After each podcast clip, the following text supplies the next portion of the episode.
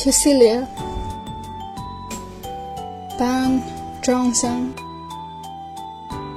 Come, my Celia, let us prove why we may the sport of love.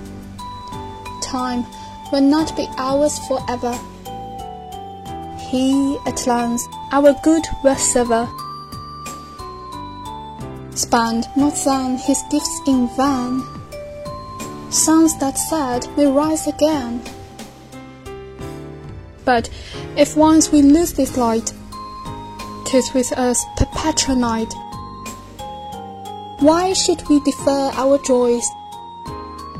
Fame and rumor are but toys.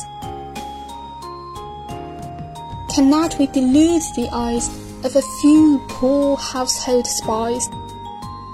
All his easy ears beguile, so removed by our wire.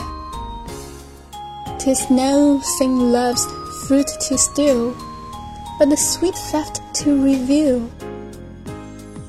To be taken, to be seen, this have crimes accounted been. 本诗朗读者齐钰，摘自东南大学出版社《丝织的帐篷》。英语经典诗歌选译》一书。